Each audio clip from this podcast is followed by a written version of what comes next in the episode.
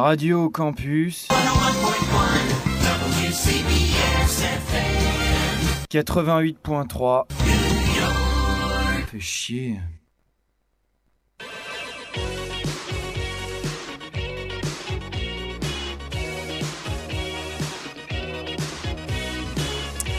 Les clitoriciennes reviennent sur Radio Campus 88.3. Et aujourd'hui, on parle de transidentité. J'aimerais réfléchir avec vous sur la partie identité plutôt que sur la partie trans de ce mot. Une bonne partie de la société est encore transphobe aujourd'hui. Selon une étude de 2015, 8 personnes trans sur 10 avaient subi de l'homophobie dans l'espace public.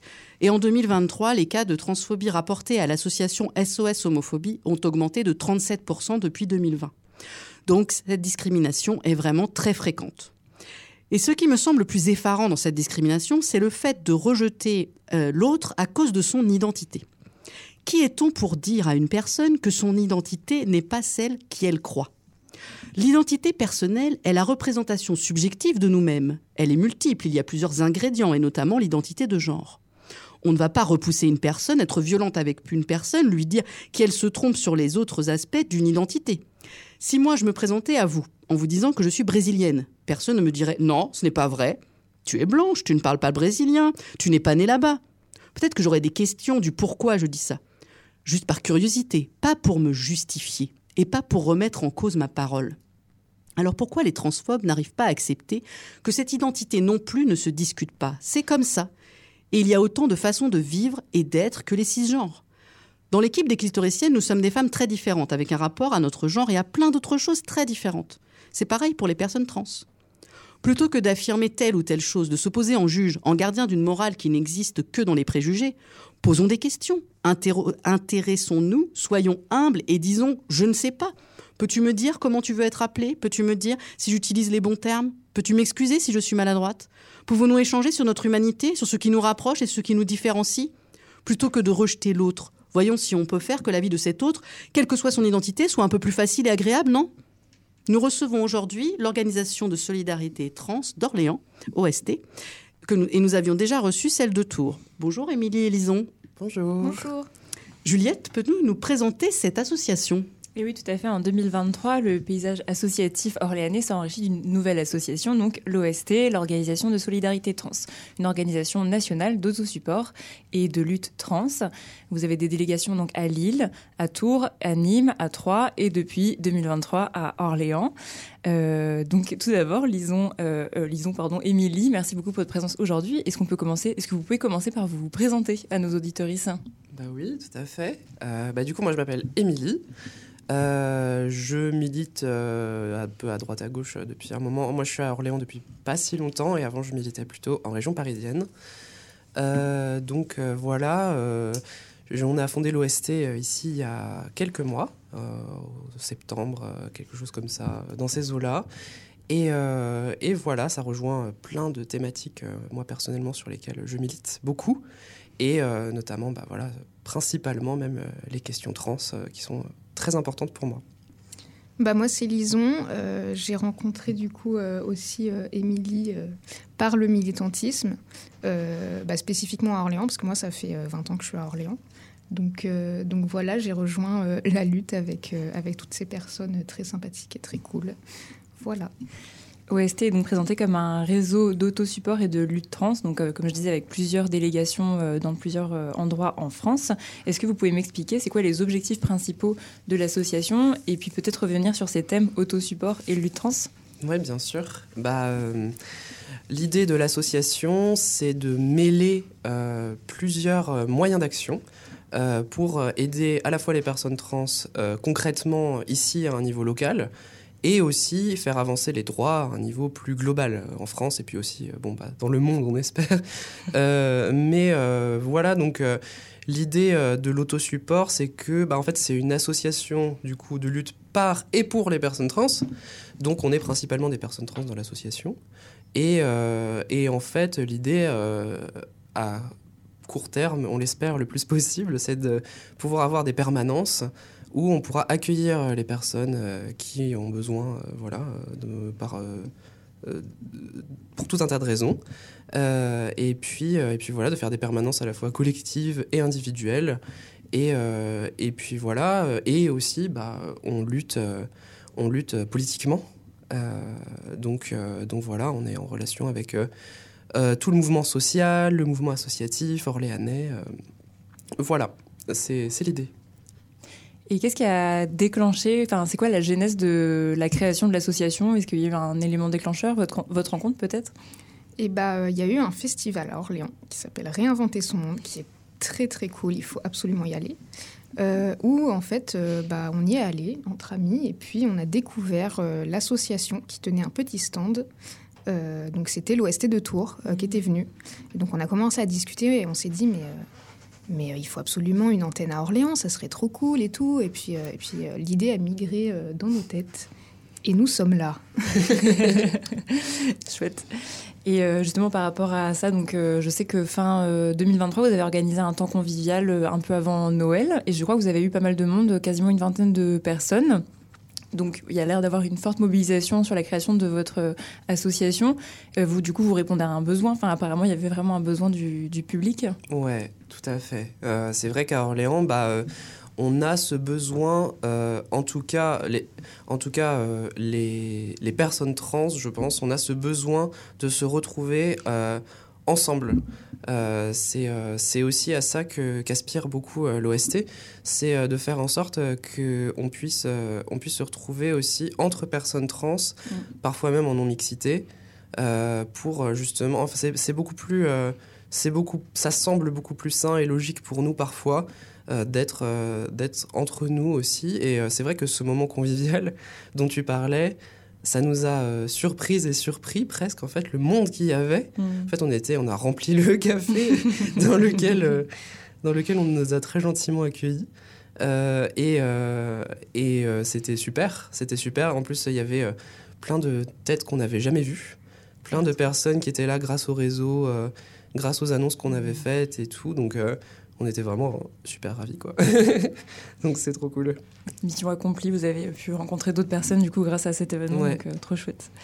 Euh, tout à l'heure, vous parliez justement de l'objectif euh, politique de la délégation. Donc sur votre compte Instagram, on peut voir que vous faites régulièrement des appels à manifester. Donc par exemple, dans le cadre du week-end de ce week-end, l'appel à manifestation contre le CRA qui va ouvrir à Olivier, contre la loi Darmanin, ou alors encore en soutien à la Palestine. Est-ce que vous pouvez revenir un peu sur ces objectifs politiques un peu plus larges justement? Comment vous vous inscrivez dans tout ça? Ouais. Euh, oui, oui, bah, euh, en fait, euh, nous, on considère à l'OST que la lutte pour les personnes trans, elle est indissociable de la lutte politique. Mm. C'est-à-dire que on a forcément une espèce de convergence des luttes. où en fait on est obligé, on se doit d'être antiraciste, on se doit d'être antifasciste, anticapitaliste, etc. etc. mais, mais voilà, en fait, c'est pour ça qu'on travaille avec le mouvement social euh, et, voilà, il y a un certain nombre de personnes dans l'association qui sont déjà aussi engagées euh, dans d'autres parties, dans d'autres associations euh, qui sont politiques, voilà. Et en fait, toutes les toutes les comment dire toutes les offensives réactionnaires auxquelles on peut assister en ce moment qui viennent du gouvernement, en fait, elles touchent elles touchent par par comorbidité les personnes trans. Mmh. En fait, elles touchent toujours les personnes trans et par extension aussi les minorités sexuelles, les minorités de genre. Et donc, en fait, nous, on est là sur tous les terrains parce qu'on considère que euh, les, luttes antifa, euh, de manière générale, elles sont euh, forcément liées à nos luttes à nous. Donc, donc oui, et voilà, bah, tout à l'heure, par exemple, voilà, on, était, on était à la manifestation contre le, contre le CRA, donc voilà, qui va ouvrir peut-être à Olivet. Enfin, a priori, il va, il va exister, donc, donc voilà. Et puis, on est, euh, on est un peu partout euh, dans, les, dans toutes les manifestations euh, qui ont cet objectif, justement, mhm. antiraciste. Et voilà. Je trouve ça intéressant cette idée de convergence des luttes et justement par rapport à toutes ces lois et la crainte de la montée de l'extrême droite, enfin la crainte, la montée de l'extrême droite, justement comment en fait tout ça, ça peut impacter directement les droits des personnes trans? Ben, en fait, en fait, euh, l'extrême droite, nous, c'est notre ennemi numéro un. Mm. Euh, voilà. Euh, en France, mais dans le monde aussi, hein, voilà, c'est. On voit que, bah voilà, l'année dernière, il y a eu plus de 300 meurtres de personnes trans dans le monde. donc c'est une catastrophe absolue. Et c'est un chiffre qui est en hausse et qui est évidemment corrélé à la montée de l'extrême droite de mmh. manière générale. Et, et, voilà, et en fait, en fait, nous, voilà, on considère qu'on on doit absolument lutter contre euh, la montée de l'extrême droite en France et la présence déjà bien réelle de l'extrême droite en mmh. France. Euh, là, c'est euh, encore très récemment, il y a eu des choses, enfin, il y a eu voilà, des décisions gouvernementales qui sont très clairement dirigées contre nous, notamment Aurore Berger qui se fait nommer euh, qui se fait nommer au ministère de l'égalité entre les hommes et les femmes, mm. euh, et qui, euh, il y a peu, invité Marguerite Stern et Dora Muto, les deux plus grosses transphobes de France. donc, donc voilà, en fait, on, on, voit voilà, d'autres ministres qui, étaient, qui ont été nommés dans le gouvernement Attal récemment qui, qui étaient des figures notoires de la manif pour tous. Mm. voilà, voilà, enfin bon. Euh, la liste est longue, voilà, euh, sans parler euh, bien sûr évidemment hein, du RN et, et du groupe parlementaire qu'ils avaient fait il y a quelques mois l'année dernière, qu'ils avaient lancé pour justement essayer de limiter les droits des personnes trans. Mmh. Et donc enfin bon, c'est pour tout ça, il faut qu'on soit là. Mm. bien sûr. D'ailleurs, en parlant de Dora Muto et Marguerite Stern, on invite, Stern, pardon, on invite tous nos auditoristes à ne pas suivre euh, ces personnes, puisque mm. malheureusement, elles se revendiquent féministes. Mais voilà, ce sont des personnes euh, violentes, transphobes, euh, voilà, à ne pas suivre, malheureusement. Et je fais le lien parce qu'elles elles avaient été mobilisées sur la, question de l'interdiction des thérapies de conversion. Mm. où du coup elle voulait exclure la question, enfin exclure les personnes, la protection des personnes trans dans cette loi-ci. Est-ce que Enfin, quels impacts ça a tous ces débats en fait concrètement sur les personnes trans dans le sens euh, évidemment c'est une atteinte euh, aux droits des personnes trans mais est-ce que d'une certaine manière vous constatez qu'aussi il y a un peu une libération des propos transphobes avec ce type de figure qui devient importante médiatiquement? Mm. Bah du coup je trouve oui parce que effectivement avec la ce qui est compliqué avec la figure de les figures de Marguerite Stern et Dora Muto c'est qu'elles ont un certain impact sur euh, les sur le féminisme en France ce qui est un problème du coup parce qu'on se retrouve même à Orléans, à devoir des fois discuter avec des personnes qui se disent féministes et on reçoit en fait des, bah, des discours totalement transphobes. Et mhm. c'est d'autant plus pour ça qu'il y avait vraiment besoin de l'OST à Orléans, étant donné que bah, en fait il y avait personne pour en fait un peu contredire et mhm. remettre un petit peu les idées en place. Euh, de ces personnes. Voilà. Enfin, c'est super important en fait aussi pour la gauche à Orléans, quoi. Enfin, qui est ça. Voilà.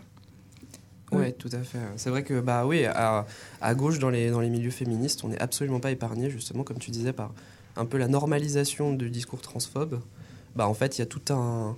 Il y a, y a toute une, euh, une, éducation à faire, en fait, euh, de plein de milieux, où mhm. en fait, on voit que bah, des, dans même des partis ou des assos qui se disent progressistes, euh, qui se disent féministes, tout ça, en fait, en fait il y a un peu toujours l'exception de la transidentité. Mm. Euh, euh, et, voilà, en fait, il y a un peu toujours ce, truc de bon, bah, les personnes trans, euh, oui, mais c'est pas vraiment notre combat. Mm. Alors qu'en fait, si. bien sûr. voilà je comprends. Euh, justement, en parlant de ça, de, vos relations avec les autres euh, associations, donc j'ai ouï dire que vous rentriez beaucoup en contact avec d'autres structures, pas forcément que euh, des associations féministes, etc., justement pour présenter la délégation, rendre la délégation plus visible, etc. comment ça se passe? Est-ce que vous avez vocation à faire réseau avec les associations orléanaises? Je pense à d'autres associations et féministes, mais aussi de lutte contre les violences, etc. Ouais, complètement. Bah, euh, en fait, on a déjà commencé à pas mal ouais, euh, faire un peu notre réseau euh, comme on peut, mais en fait, à Orléans, il y a un gros réseau à faire par rapport à ça, parce qu'en fait, il y a plein de gens qui sont très intéressés, notamment bah, le planning familial d'Orléans qui est très cool. vraiment, bravo. on est vraiment, bah, on est beaucoup en relation avec eux. on avait justement notamment été invité au dernier apéro queer qu'ils avaient fait pour présenter l'OST. et puis on fait on a tout un tas de projets avec eux. donc, euh, donc c'est chouette. Et puis, en plus de ça, bah ouais, en fait, ce qui est intéressant avec l'OST, c'est d'avoir vraiment cette, euh, cette liberté d'aller vers aussi des assos ou des organisations qui sont plus politiques. Mm. Ce qui a pas, euh, il y a des assos qui n'ont pas forcément trop cette liberté-là. Et nous, justement, on revendique ça. Et c'est intéressant parce que, bah voilà, quand on aura notre permanence, ça arrive que par exemple, on puisse recevoir des gens qui ont des problèmes de transphobie au travail, par exemple. Mm, Et donc, dans ces cas-là, c'est super intéressant de pouvoir mobiliser les syndicats, de pouvoir mobiliser des partis, de pouvoir mobiliser voilà, toutes ces personnes-là qui défendent les travailleurs et les travailleuses. Et, et voilà. Mais ouais, pour le réseau associatif, bah, en fait, il y a le réseau associatif, le réseau politique. Et en plus de ça, on va beaucoup aussi démarcher des commerces, des endroits en fait, qui peuvent, à leur manière, aider les personnes trans. Par exemple, voilà, il y a euh, une boutique. Euh, j'ai encore oublié le nom. Euh, la boutique qui fait des chevelures bah, pour les personnes qui en ont besoin. Je suis désolé, euh, pardon, j'ai oublié le nom, mais euh, c'est super chouette. Euh, et, et, on avait été justement leur parler récemment, et c'est quelqu'un qui était très intéressé justement pour aider les personnes trans, qui avaient des, des clientes et des clients trans justement déjà, des personnes. Et donc en fait, voilà, il y a, y, a, y a, tout ça, il y a des, des, cafés qui veulent bien nous accueillir mmh. et qui sont super chouettes avec nous. Il y a plein d'endroits en fait qui sont très intéressés pour euh, étendre le, ce réseau justement et faire en sorte que euh, les personnes trans elles puissent vivre plus simplement en fait à Orléans. Et ça justement il y a, il y a besoin. Et du coup, par exemple, dans le cas de ces commerces, comment est-ce qu'ils peuvent se mobiliser euh, pour vous soutenir? Dans le sens, est-ce que c'est par exemple vous les former? Est-ce que du coup c'est aussi rendre visibles vos actions? Enfin voilà, comment ça se passe? Bah, je pense que ça se fait un peu comme euh, un peu un partenariat en fait avec nous, c'est-à-dire que bah, nous on les rend visibles et ils nous rendent visibles aussi. Euh, par exemple, bah, avec le Green Café, on a pu euh, du coup profiter d'une petite soirée privatisée qui a formidablement bien fonctionné. et, et, du coup, voilà, sur les réseaux sociaux, on, on, se donne des coups de main et puis c'est vrai que du coup, avec l'OST, du coup, ça fait qu'on a une, une, petite réduction au Green Café, ce genre de choses quoi. C'est mm c'est très sympa. Et puis oui, c'est aussi, euh, aussi euh, informer euh, tout mmh. simplement tout type de commerçants sur, sur ces questions-là. Enfin, en fait, du moment qu'ils sont prêts à aider, en fait, tout de suite, ça ouvre des portes, quoi. Oui. Voilà. Très bien. Et concernant le fonctionnement de votre euh, organisation, enfin de la délégation, comment ça se passe en interne? Euh, Est-ce que vous avez quelque chose un peu de hiérarchique? Comment ça se passe les relations avec les autres délégations? Enfin voilà, si vous avez quelque chose à me dire un peu sur votre fonctionnement. Eh ben, c'est un fonctionnement qui est euh, démocratique. En fait, alors là, pour l'instant, on n'a pas tout à fait d'organisation vraiment dans l'association, mais en fait, euh, en fait on, nous, on est, on est la, la, section d'Orléans, quoi, en mhm. gros. Et euh, après, en fait, il y a juste la section de, il y a juste la section de Tours, qui est le, national, qui est euh, bah, le secrétariat national. Et donc, en fait, c'est eux qui un peu dispatchent un peu toutes les infos, qui écrivent beaucoup les communiqués, que nous, après, on reprend. Et puis, on peut s'en inspirer pour après les reprendre un peu à notre sauce, localement. Et, et, et voilà. En, fait, localement, il n'y a pas forcément de hiérarchie entre les rôles. Enfin, je pense qu'on se, on distribue un peu chacun euh, la part du travail de qui se sent de faire quoi, mm. quand, où. Euh, et je pense que c'est une bonne manière de travailler euh, aussi. Voilà de manière horizontale, collaborative. Et euh, on a parlé de plusieurs euh, moments forts. Donc, on a parlé des mobilisations euh, contre, les, enfin, contre les différentes lois qui ont pu avoir ces derniers temps. et puis, du coup, de votre temps convivial. Mais il y a eu, aussi eu un moment important en novembre dernier, puisque c'était la première commémoration de la journée de, des, pardon, du souvenir trans. Pardon, excusez-moi, j'avais un petit trou sur le nom de l'intitulé de la journée. Et c'était la première commémoration à Orléans. C'est la première fois que c'était organisé. Est-ce que vous pouvez m'en parler un peu Peut-être aussi me redire pourquoi c'est important de se mobiliser sur cette journée-ci? Ouais, complètement. Bah ouais, effectivement, euh, bah, comme tu l'as dit, c'est la première euh, à Orléans. Donc euh, ça n'était jamais arrivé avant. Mmh. donc nous, on, est, on a été super fiers de pouvoir organiser ça. en plus, bah il y a eu une présence, vraiment, il y a eu du monde qui est venu et... Et vraiment, l'idée, c'était de faire un rassemblement avec des prises de parole. Et il y a plein de gens qui ont pris la parole. Il y a plein de gens, même il y a plein de gens de plein de milieux. Il y a un professeur, euh, un professeur euh, au collège ou au lycée, euh, je sais plus. Un professeur d'histoire en collège qui est, venu donner un mm. peu son, une anecdote en fait sur, sur son lieu de travail et qui a dit bah voilà moi j'ai vu de la transphobie à mon travail mm. voilà enfin ce genre d'événement ça a permis aussi à, à ces personnes de bah, d'en parler quoi aussi. Mm. Et c'est ça, et puis c'était l'occasion aussi, euh, enfin c'est pour, pour les personnes, bah, pour les personnes trans forcément c'est un événement tous les ans qui est très fort, très important. Enfin on, on commémore nos morts en fait. hein.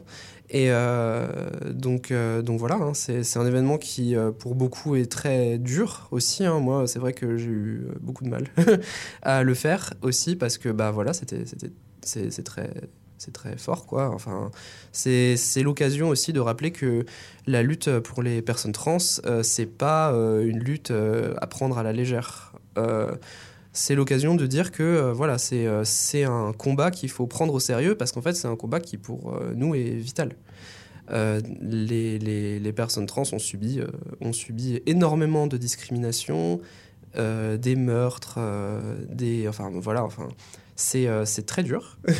Et donc euh, voilà, c'est un jour aussi qui est là pour rappeler que euh, on doit fortement se mobiliser et que c'est un combat de premier plan. C'est pas un, c'est pas une petite lutte annexe, on va dire. C'est vraiment c'est quelque chose qui doit être au cœur des luttes sociales parce que en fait, c'est aussi une lutte qui, qui est un peu un, un témoin, je trouve, de, de comment sont traitées toutes les minorités, Mhm. euh, qu'elles soient euh, de genre euh, les personnes racisées, sexuelles, enfin, c'est aussi un peu, ça fait partie en tout cas des témoins de, de, la, de, de la montée de l'extrême droite, comme on en parlait tout à l'heure, enfin voilà quoi. Ok. Voilà. Eh ben, merci beaucoup. Euh, du coup, est-ce que, en parlant d'actualité, etc., est-ce que vous pouvez peut-être nous partager euh, vos actualités euh, pour l'OST du coup d'Orléans? Et comment est-ce qu'on peut vous contacter? Ouais, complètement. Euh, bah là, euh, là prochainement, euh, alors on va sûrement refaire justement une rencontre conviviale comme on avait faite. C'est pas encore, voilà. En février, on retourne. Alors on avait été, on avait été il y a quelques mois à la compétition de roller derby qui avait eu lieu à Orléans. Euh, donc on y retourne en février parce qu'il y a la grosse compétition avec tout le monde. Euh, donc, euh, donc on sera là-bas. Euh, là pour l'instant c'est un peu notre prochain truc. Et, puis, et puis voilà. Euh, on a aussi euh, plein d'idées, mais pour l'instant rien de vraiment organisé, mais euh, il y a plein de choses qui vont venir. Et pour nous suivre, euh, on a tous les réseaux. enfin, en tout cas, beaucoup de réseaux. On est sur Twitter, donc OST Orléans sur Twitter. Pareil, OST Orléans sur Insta. Euh, c'est possible de nous contacter par mail aussi, si jamais vous êtes intéressé par l'association euh, ou pour, euh, alors pour, que ce soit pour y participer ou pour euh, justement bénéficier de l'aide qu'on peut vous apporter. Euh, on a une adresse mail, c'est euh, ost.orléans.gmail.com. Enfin bon, bref, de toute façon, euh, de toute façon, euh, voilà. vous pouvez nous, aussi nous contacter sur les réseaux, il n'y a pas de problème. Ok. Voilà. Eh bien, merci beaucoup pour votre présence aujourd'hui. Merci. Et merci pour tout. Je crois que c'est vous qui nous avez proposé un type de musique. Est-ce que vous pouvez peut-être nous en parler un petit peu? Ouais, complètement. Bah, du coup, c'est un morceau qui s'appelle Guillotine, d'une artiste qui s'appelle Théa. Euh, donc euh, Théa, c'est une, euh, c'est justement, c'est une, c'est une artiste qui est un peu, un peu, bah, très, très reconnue dans les communes trans, principalement à Paris, mais globalement en France. maintenant, tout le monde la connaît un peu. et et voilà. Et donc, c'est une personne trans justement et qui est très engagée. Euh, très très engagée politiquement sur euh, plein de sujets mais voilà qui ça rejoint un peu euh, ça rejoint un peu la discussion qu'on avait tout à l'heure sur le fait qu'il faille être antiraciste, antifasciste, etc.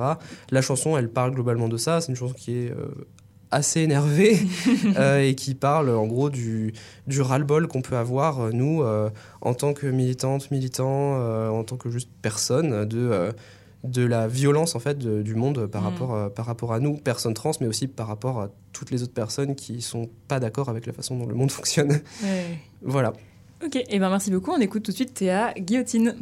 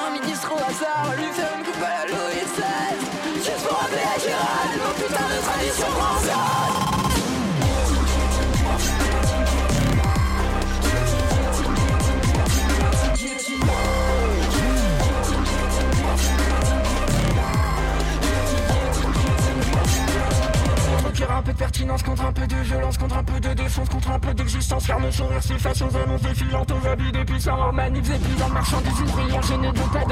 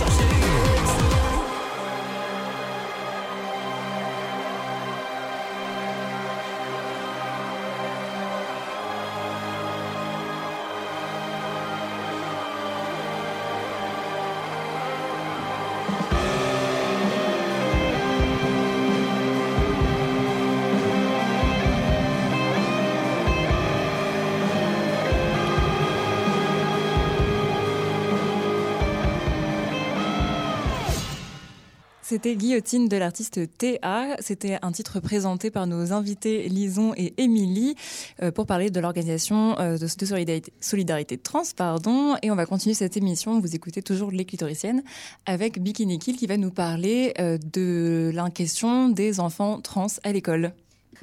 Donc oui, tout à fait, je suis allée à la rencontre de Vincent Patignès, qui est formateur sur les questions de la construction sexuelle et de genre chez les adolescents, mais également enseignant. Il vient de publier en septembre dernier aux excellentes éditions Double Ponctuation un ouvrage intitulé Accompagner la construction sexuelle et de genre chez les ados. C'est un livre qui est passionnant, certes dense, mais qui reste très accessible, même pour celles qui ne travaillent pas ou ne vivent pas au quotidien avec des adolescents. Vincent nous présente tout de suite son ouvrage. Alors le sujet, c'est vraiment comment accompagner euh, cette construction sexuelle et de genre chez les ados, euh, tout en donnant des clés, des pistes euh, au fait au personnel, mais pas seulement aussi, je pense aux parents, pour accompagner les jeunes en fait sur cette construction. Dans son livre, Vincent s'appuie sur différents travaux de recherche qu'il synthétise et qu'il rend accessibles à tous. Il cite et conseille, et c'est ce que je fais aussi, vivement entre autres la sociologue du genre Gabrielle Richard, qui s'est notamment attachée à montrer l'hétéronormativité de l'institution scolaire dans son livre qui s'appelle Hétéro l'école, plaidoyer pour une éducation anti-oppressive à la sexualité, qui était paru en 2019 aux éditions du Remue-Ménage. La chercheuse donc Gabrielle Richard y évoque la souffrance que peut générer l'institution scolaire sur les ados trans notamment j'ai demandé à Vincent nous en dire un peu plus sur cette vulnérabilité scolaire. Alors effectivement, c'est vrai que je m'appuie beaucoup sur les travaux, de Gabrielle Richard. Euh, quand elle parle effectivement de cette vulnérabilité, dans les pourcentages, euh, les, euh, les, chiffres sont très très inquiétants. On se rend compte que les besoins des élèves ne sont pas pris en compte, et notamment de la part des adultes, hein, c'est ce qui est bien pointé dans le, dans le travail. les élèves ont des besoins, des attentes, c'est bien normal. techniquement et théoriquement, l'ensemble des élèves doit être pris en compte dans les établissements scolaires, et avec ce type d'études, on se rend bien compte que ce n'est pas le cas.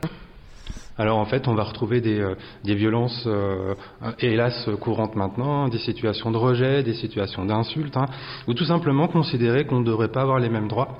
Et ça, ça devient extrêmement euh, dramatique et inquiétant quand on considère qu'on n'est pas censé avoir les mêmes droits. hélas, on n'est pas du tout dans une dynamique d'un monde égalitaire et inclusif. Or, en fait, l'ensemble des personnes, en fait, des êtres humains, ont droit à, à exister comme chacun et chacune dans un établissement scolaire. Pour autant, dans son livre, Vincent montre aussi des progrès qui ont été accomplis ces dernières années par l'école pour l'accueil et l'accompagnement des jeunes trans, notamment grâce à une circulaire qui est parue en 2021 que Vincent nous présente. Alors la circulaire effectivement 2021 est un texte euh, très important, incontournable, qui était très attendu pour apporter une parole cohérente dans les établissements scolaires et répondre aux besoins des personnels, des adultes, euh, des élèves, des parents, en fait l'ensemble de la communauté. Ce texte permet effectivement d'apporter des réponses précises et claires sur l'accompagnement des élèves trans et ou non binaires en établissement scolaire avec l'idée euh, de rendre un texte non pathologisant, d'expliquer de manière très pédagogique ce qu'est la transidentité et plutôt ce que sont les transidentités et la question de la non-binarité. Elle donne des pistes très complètes sur l'accompagnement des jeunes, que ce soit sur la question du prénom, que ce soit sur la question euh, des espaces d'intimité, ou encore comment collectivement en établissement scolaire on peut agir pour accompagner et protéger surtout les jeunes trans et non-binaires dans les établissements. Alors on mise effectivement sur les questions d'échange. Euh, alors déjà, quand on a une culture de l'égalité mise en place dans l'établissement scolaire, ça permet d'ouvrir les échanges, d'ouvrir le dialogue. Euh, l'ensemble de la communauté est invité à se saisir de ces sujets-là.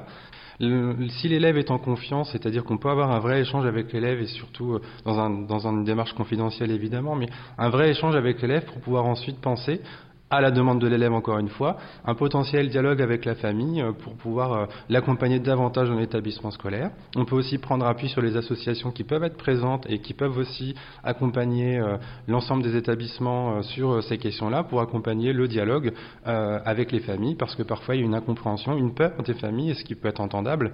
Et en fait, il faut tout simplement apporter des réponses concrètes, cohérentes, pertinentes et parfois balayer quelques idées reçues de manière très simple et pédagogique et on a tout à fait les moyens de le faire. Dans l'éducation nationale, maintenant, c'est un sujet qui est largement abordé euh, par l'ensemble de la communauté éducative, et ça, ça fait partie maintenant des pistes des avancées. On a davantage de mots, de pédagogie pour dire les choses, hein, parce que c'est vrai que ces questions de transidentité ont toujours existé.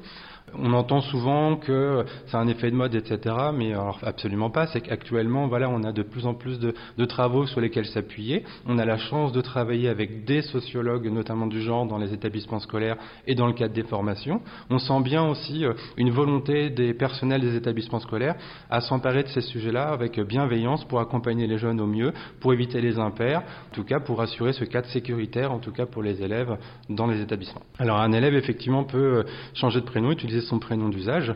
Alors la circulaire est très claire là-dessus, elle est conditionnée aussi à la question de l'autorité parentale.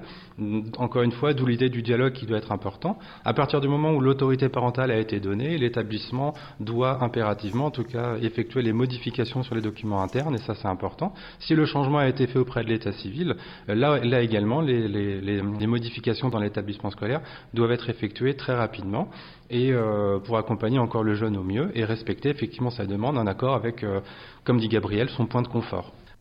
Vous l'avez entendu, au-delà des avancées évoquées par Vincent Patignez à l'instant, on voit aussi qu'il y a des forces réactionnaires hein, que nos invités ont déjà évoquées, très virulentes en France, qui s'attaquent à l'école avec un relais médiatique certain, comme par exemple avec l'affaire récente d'Evras. Pour rappel, donc, hein, en septembre dernier, une pétition Supprimer la loi Evras a été adressée à Gabriel Attal, qui était alors ministre de l'Éducation. Cette pétition demandait expressément au ministre de l'Éducation nationale qu'il réagisse sur sa loi et la retire, et là je cite, car elle apprend à des enfants de maternelle et de primaire la sexualité. Le problème, c'est que cette pétition, qui était accompagnée de nombreuses fake news, faisait référence à une loi qui n'en est pas une et qui ne concernait en rien la France, mais la Belgique, où le sujet est également l'objet d'une désinformation massive. Il s'agissait de fait d'un guide à destination des professionnels belges qui présentait le programme d'éducation à la vie relationnelle, affective et sexuelle mis en place à partir de la sixième. Plus généralement, j'ai demandé à Vincent de nous parler de ces forces réactionnaires que l'on peut rencontrer à l'école. Quelles sont-elles? Comment agissent-elles? Et quelles idées véhiculent-elles? Effectivement, on a actuellement euh, des réactions très très fortes et très virulentes sur ces sujets dès qu'on parle de genre, de sexualité. De toute façon, on est vraiment dans un continuum des violences sexistes sexuelles et des violences de genre de manière générale. Et en fait, dès que l'on parle effectivement, qu'on évoque ces sujets-là, les propos réactionnaires sont très très forts.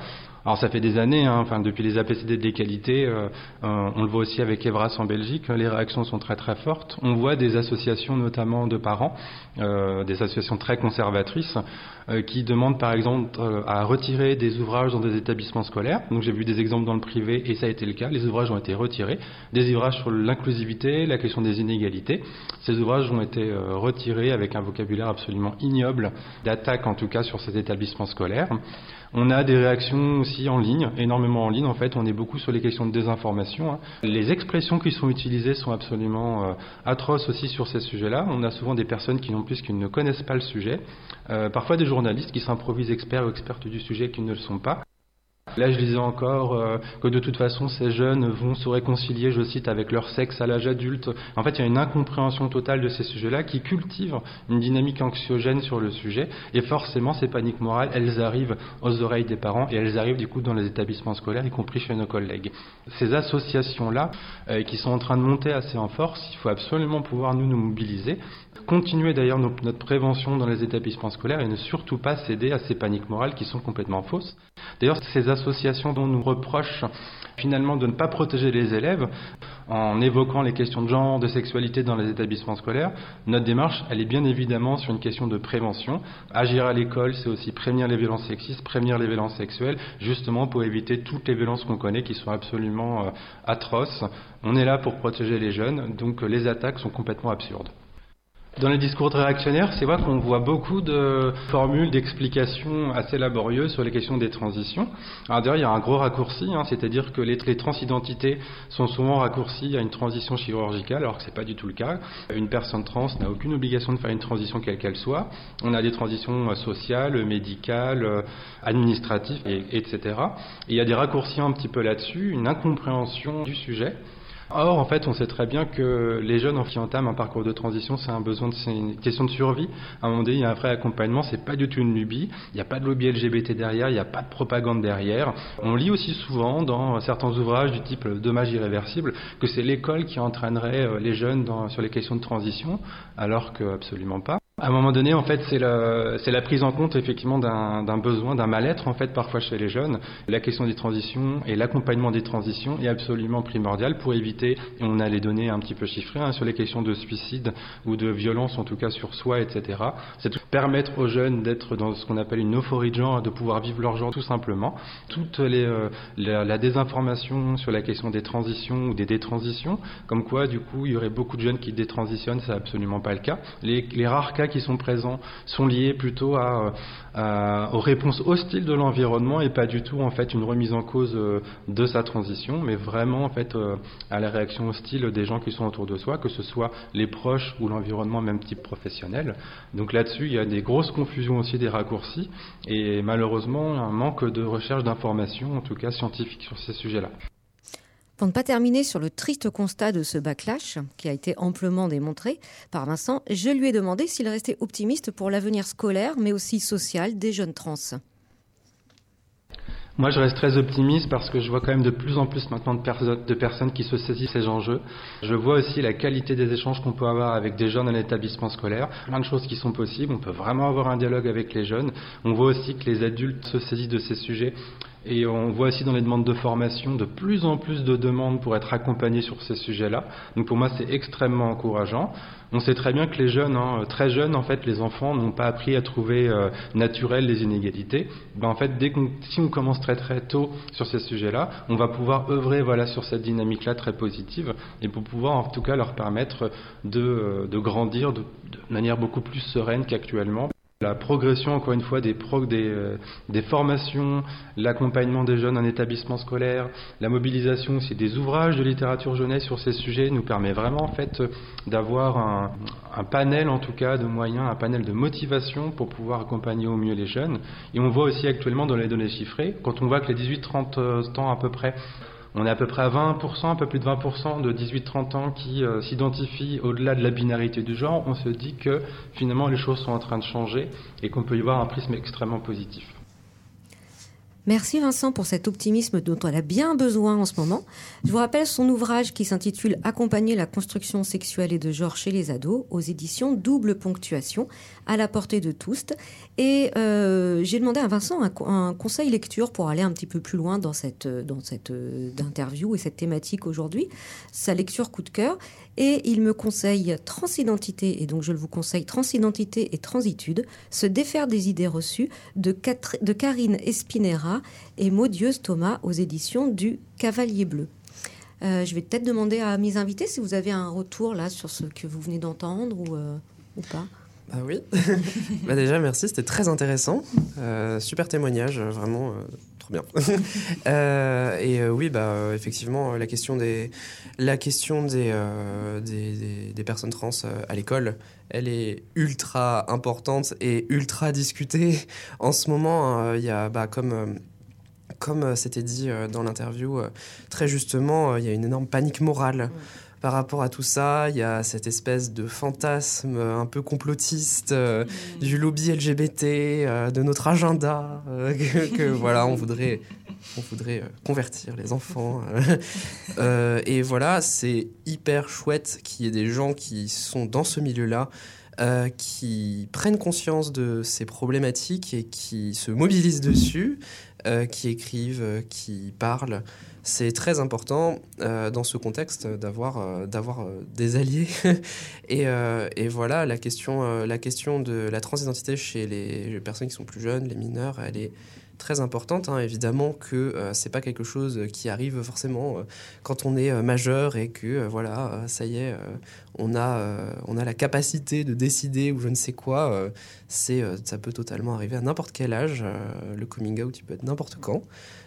donc il faut il faut un, dispositif éducatif qui puisse accompagner efficacement les enfants dans euh, ces transitions, justement, euh, parce que euh, sinon, effectivement, ça crée un malaise et terrible et une santé mentale terrible pour les enfants également. Voilà, on, a vu, on a vu plein, plein de, plein de cas où les, des, des, collégiens, des lycéens étaient obligés de d'utiliser leur dead name, mm. étaient obligés d'utiliser des pronoms qui n'étaient pas les leurs pour plaire à l'équipe d'enseignement, en fait, hein, tout simplement, et, euh, et on leur refusait leur identité. Hein. Donc, euh, il y a du chemin à faire, comme c'était dit, mais il y a aussi des choses qui sont en cours, c'est chouette, et euh, c'est chouette que cette, ces problématiques-là, elles soient soulevées. Mmh. Merci. Tu vas rajouter quelque chose? Bah, Je trouve que justement sur cette panique morale, c'est malheureusement beaucoup trop facile de tomber dedans, surtout pour des parents inquiets pour leurs enfants. Euh, surtout que bah, moi, c'est encore le problème que je trouve, c'est qu'à gauche, on n'a pas encore clairement euh, formé un mur euh, contre, contre ces attaques contre, les, contre les personnes trans, en fait. Et c'est pour ça que ça passe aussi bien auprès des parents, même dans l'enseignement qui est plutôt normalement, bon voilà, les profs, on les voit en manif, c'est plutôt voilà une, quelque chose qui est défendu beaucoup à gauche, mais mm.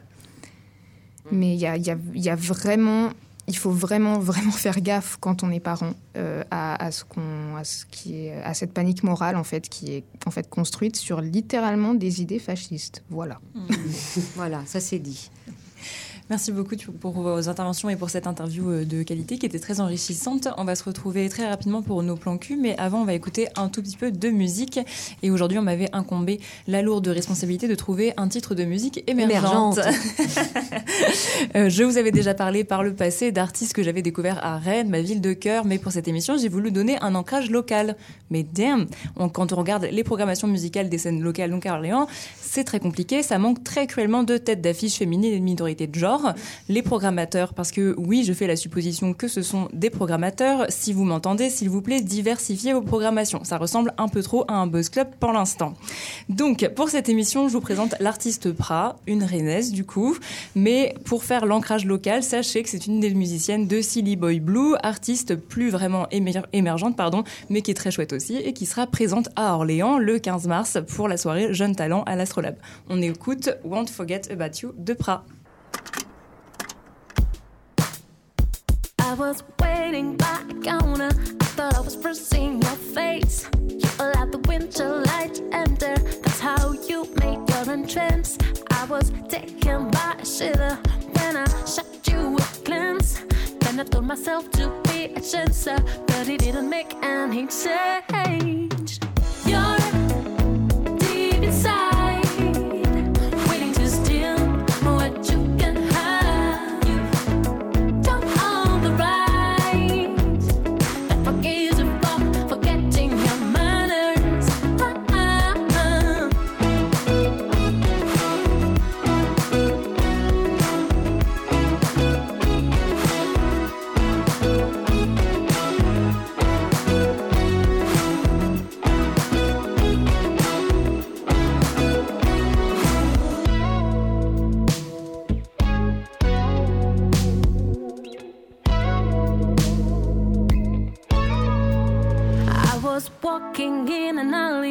I saw his staring spell. I thought, let's get him out of my way. When he said he wanted me to feel well, now it wasn't about the money.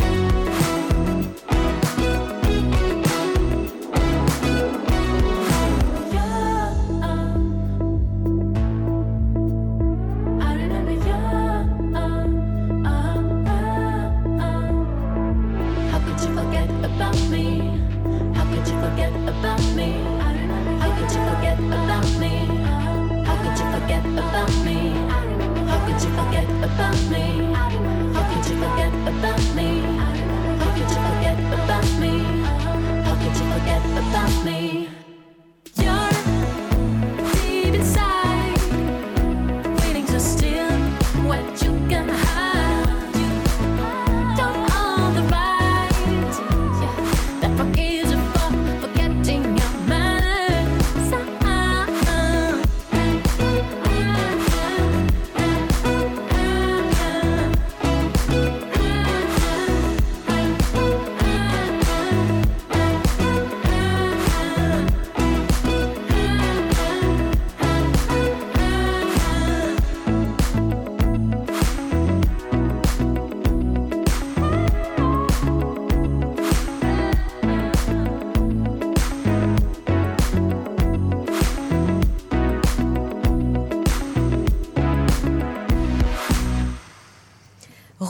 sur le 88.3 Radio Campus Orléans avec les clitoriciennes.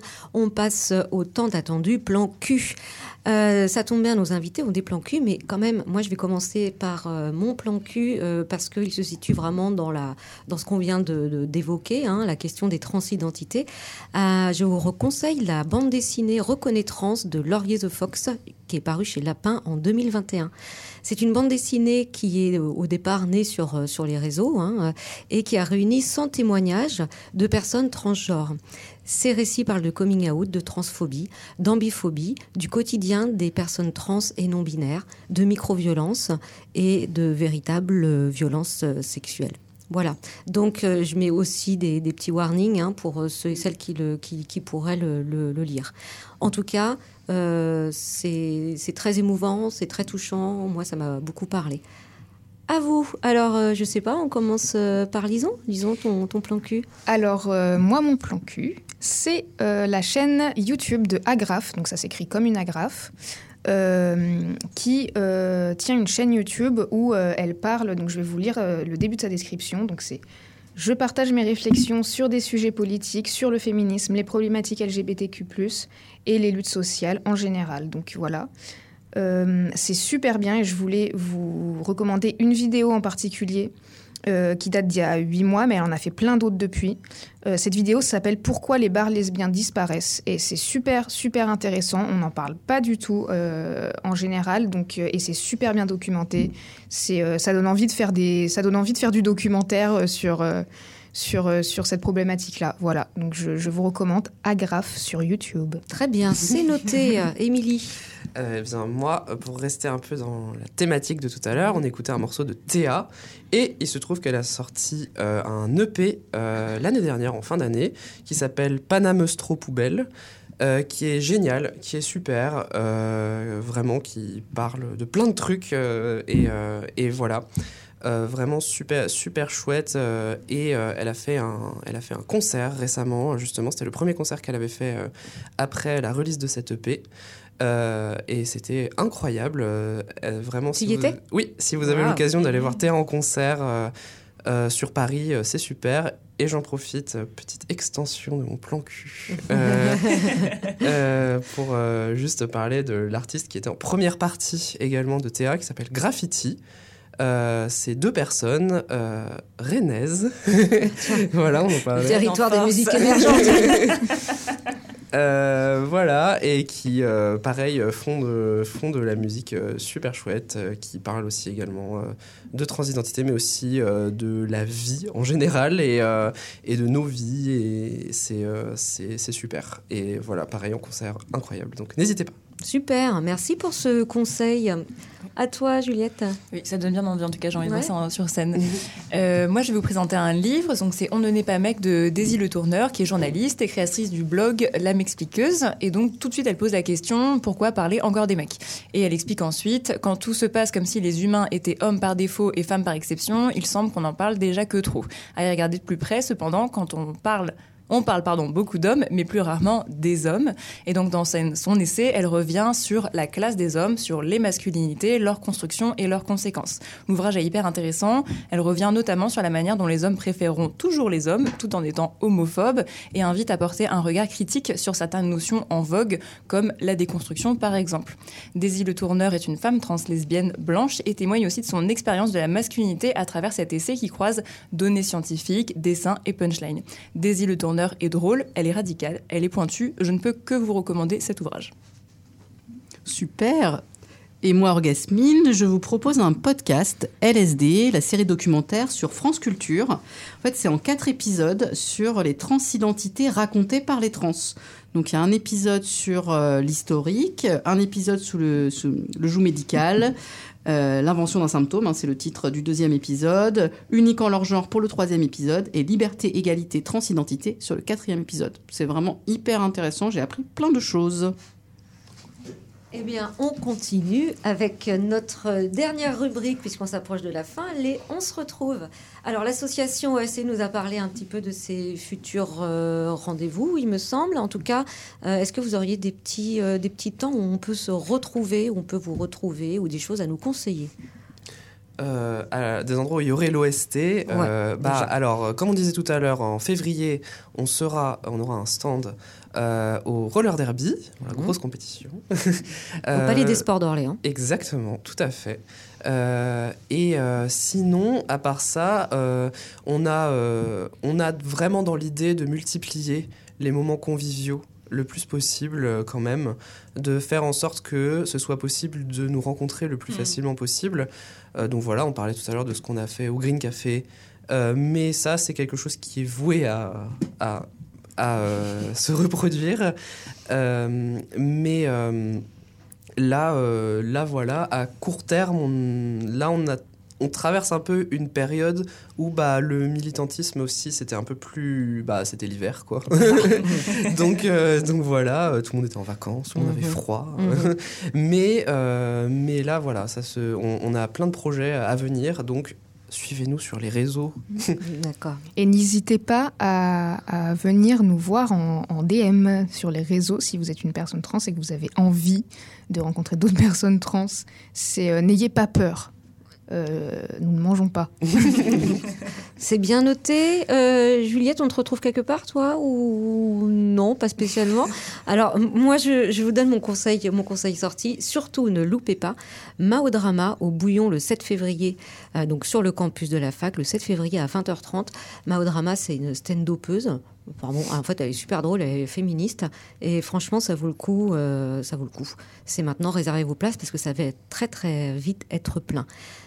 Sinon, au 108, en ce moment a lieu la de la compagnie L'Escarpé, euh, qui est en train de monter un spectacle autour de l'histoire du planning familial, en mêlant aussi des émissions de radio.